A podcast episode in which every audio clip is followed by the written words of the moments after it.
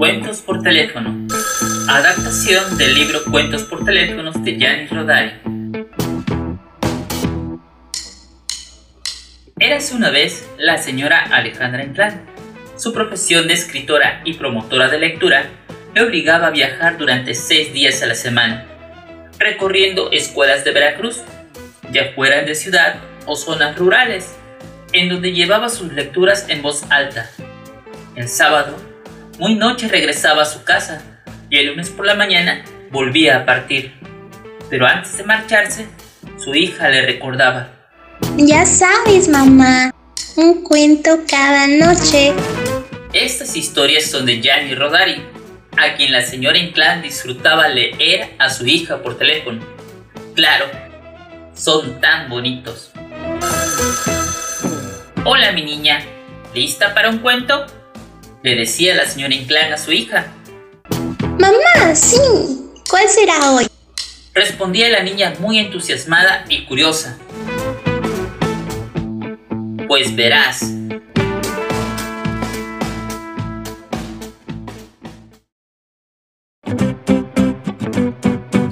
Juan el distraído. Mamá, voy a dar un paseo. Bueno, Juan, pero ve con cuidado cuando cruces la calle. Está bien, mamá. Adiós, mamá. Eres tan distraído. Sí, mamá. Adiós, mamá. Juanito se marcha muy contento y durante el primer tramo de la calle pone mucha atención. De vez en cuando se para y se toca.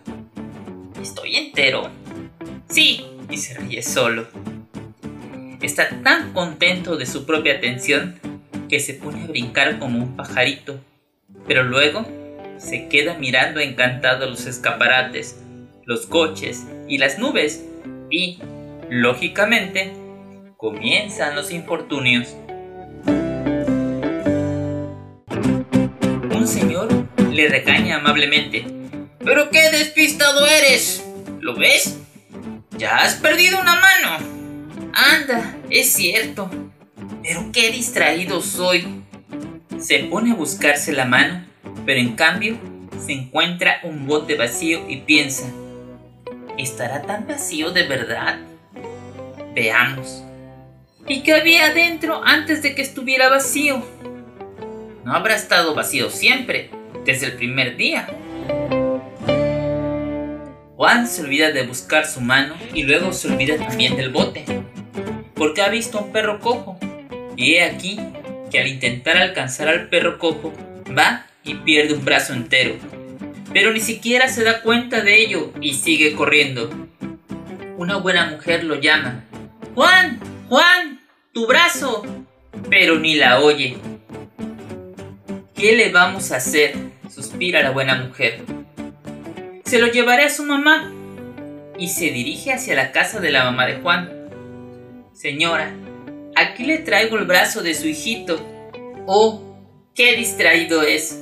Ya no sé qué hacer ni qué decirle. Ya se sabe, todos los niños son iguales. Al cabo de un rato, llega otra buena mujer. Señora, me he encontrado un pie. ¿No será acaso de su hijo Juan? Sí, es el suyo. Lo reconozco por el agujero del zapato.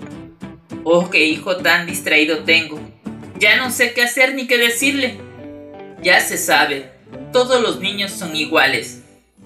Al cabo de un rato, llega una viejecita, luego el mozo del panadero, luego el chofer del camión e incluso una maestra retirada. Y todos traen un pedacito de Juan, una pierna, una oreja, la nariz. ¿Es posible que haya un muchacho más distraído que el mío? Ay, señora, todos los niños son iguales. Finalmente llega Juan, brincando sobre una pierna, ya sin orejas ni brazos, pero alegre como siempre, alegre como un pajarito. Y su mamá menea la cabeza, se lo coloca todo en su sitio y le da un beso. ¿Me falta algo, mamá? He estado atento, mamá. Sí, Juan, has estado muy atento. Fin.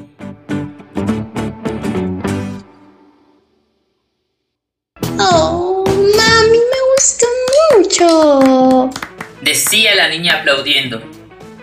ya voy a dormir. Gracias. Te quiero mucho. Y yo también a ti. Recuerda que mañana a las 9 habrá otro cuento por teléfono.